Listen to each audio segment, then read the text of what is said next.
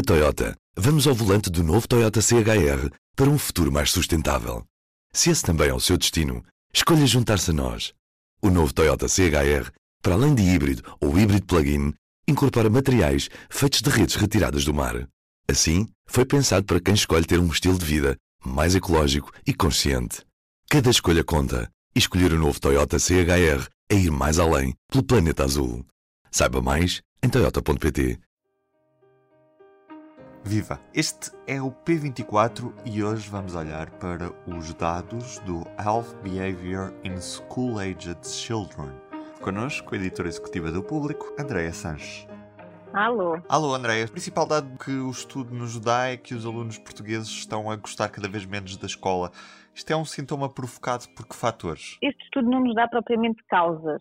Uh, uh, apresenta-nos tendências. O fraco gosto que os alunos portugueses revelam pela escola é uma espécie de doença crónica. Este estudo é feito desde 1998 em Portugal e vai sendo uh, feito de 4 em 4 anos e sistematicamente a percentagem dos alunos que dizem que gostam muito da escola uh, tem vindo a, a, baixar edição após edição.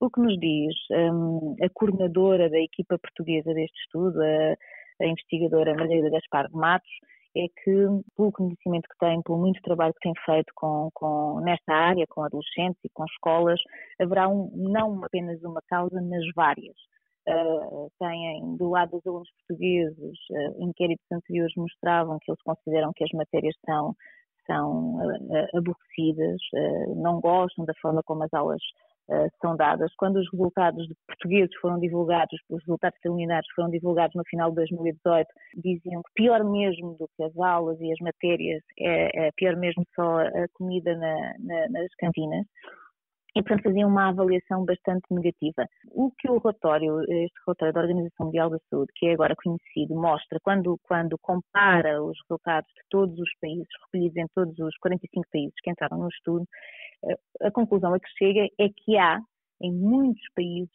uma tendência também para uma diminuição do número de alunos que dizem que gostam muito da escola. E este gostar muito da escola é, desde há 20 anos, um indicador que é sempre utilizado. A pergunta é sempre a mesma, o que permite, de facto, comparações, porque as amostras também são feitas com os mesmos cuidados. E há, e há, um, há de facto, um problema que é transversal, que é uma, uma diminuição do gosto pela escola e, e, que em Portugal, como disse, é particularmente grave e nos coloca numa posição de, de destaque. A, investigadora Maria Gaspar de Matos diz que a escola está realmente a ser menos amada por toda a Europa e um dos fatores que pode contribuir para isso uh, tem a ver com o facto de haver uma dificuldade da escola competir com as, com, com as, as tecnologias de informação e comunicação, uh, o facto dos alunos se desinteressarem uh, pela forma, pelo modelo das aulas, pelo facto de estarem extremamente pressionados e estressados com as classificações, haver uma grande competição o que também não ajuda a que haja um grande amor pela escola. E depois há uma sensação, uh, e agora estou a citá-la, um, que há uma sensação por parte dos jovens de que aquilo que aprendem na escola depois não serve para nada quando chega a hora de arranjar um emprego.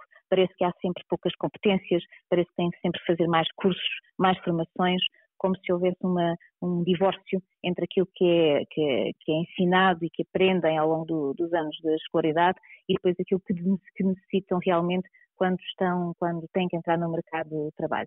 E quer, quer esta investigadora portuguesa, quer o próprio relatório da Organização Mundial de Saúde, são muito claros. É preciso, é preciso mudar, é preciso, é preciso uma ação urgente na escola, mas também na comunidade e na família, e, e é preciso estar muito atento quer esta falta de amor, quer ao, ao nível de pressão que os alunos uh, relatam uh, quando, quando, na hora de avaliarem a forma como se relacionam com os trabalhos académicos. Há também aqui alguns relatos de sintomas preocupantes, especialmente nas raparigas, no que toca, por exemplo, a 47% dizem sentir-se nervosas frequentemente e 30% dizem ter dificuldades em dormir. Estes números também acabam por se revelar preocupantes naquilo que é o contexto europeu, em que temos cada vez mais uh, jovens e adolescentes com problemas de foro psicológico, mental, das suas próprias relações interpessoais. Sim, esse é um ponto que o relatório internacional sublinha. Uh, aliás, o resumo desse documento, um, um dos aspectos principais tem a ver precisamente com alguma deterioração da saúde mental dos adolescentes em vários países.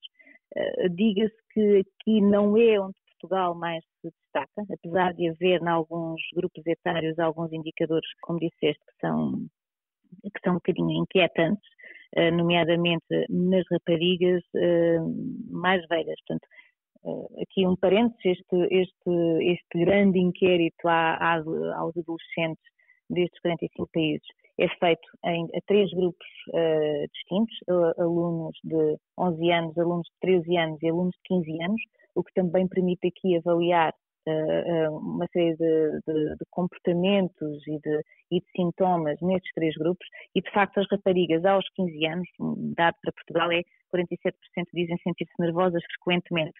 E isto é, aqui, as raparigas de 15 anos portuguesas, um, de facto, apresentam indicadores uh, um bocadinho acima daquilo que é, que é a média internacional. E no que toca, por exemplo, aos comportamentos aditivos, há também o relato de que os jovens, com as idades que acabaste de dizer, 11, 13 e 15 anos, relatam que estão a consumir álcool, e não deviam, e estão a consumir mais do que estavam há uns anos, apesar de haver uma diminuição no consumo do, do tabaco e, de, e da cannabis. É, é, é isso. Há, há, por um lado, é, há as boas notícias para, para Portugal, uh, e, e que, e que de alguma maneira também em linha com aquela que é a tendência noutros países, é uma diminuição do consumo da, da, da cannabis, de facto, um, e uma diminuição do, do, do, do consumo de tabaco. Uh, sendo aqui preciso, como, como alertam os investigadores, ficar, a, ficar atento, mas de facto são, uns bons, são bons sinais, são bons indicadores. Já no que diz respeito ao consumo do álcool, a tendência parece ser de alguma subida tanto aos 13 anos como aos 15 anos, aqui ao arrepio daquilo que é a tendência internacional.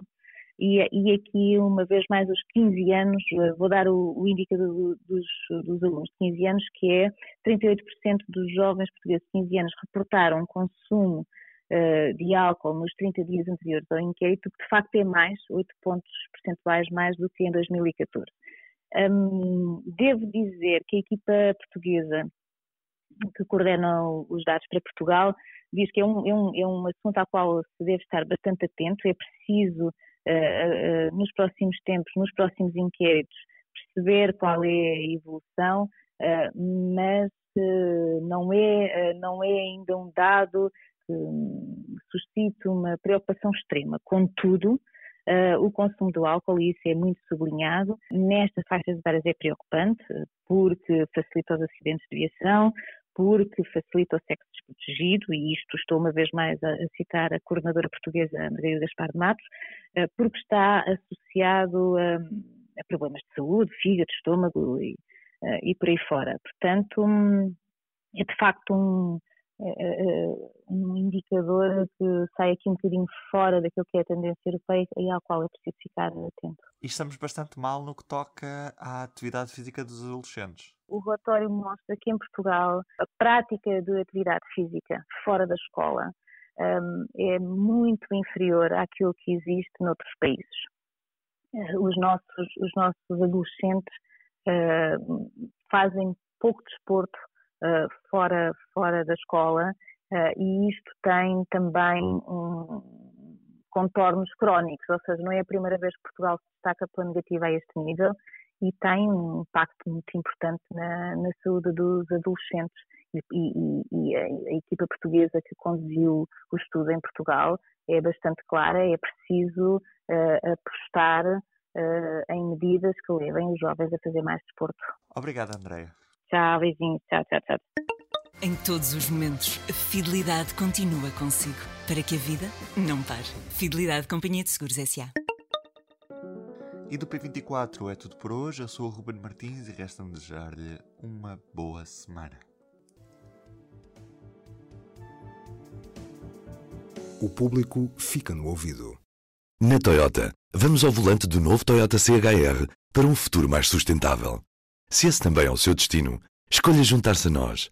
O novo Toyota CHR, para além de híbrido ou híbrido plug-in, incorpora materiais feitos de redes retiradas do mar.